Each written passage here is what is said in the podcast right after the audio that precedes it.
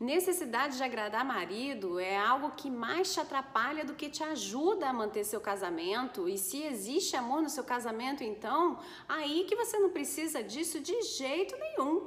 Porque na verdade, toda vez que você começa a fazer tudo para agradá-lo, o que está acontecendo é que você está mostrando para ele a forma como você pode ser tratada.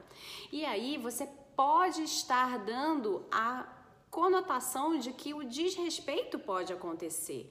Isso é perigoso. Respeite-se primeiro. A primeira pessoa que precisa ser agradada é você mesma. Só que a primeira pessoa que precisa ser agradada é você com você mesma. Não espere de alguém que essa pessoa te agrade.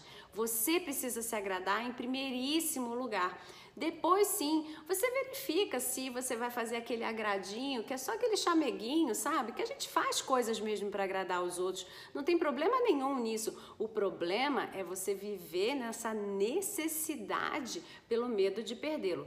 Pare, isso está errado. Você está se desrespeitando, ensinando a ele como te tratar.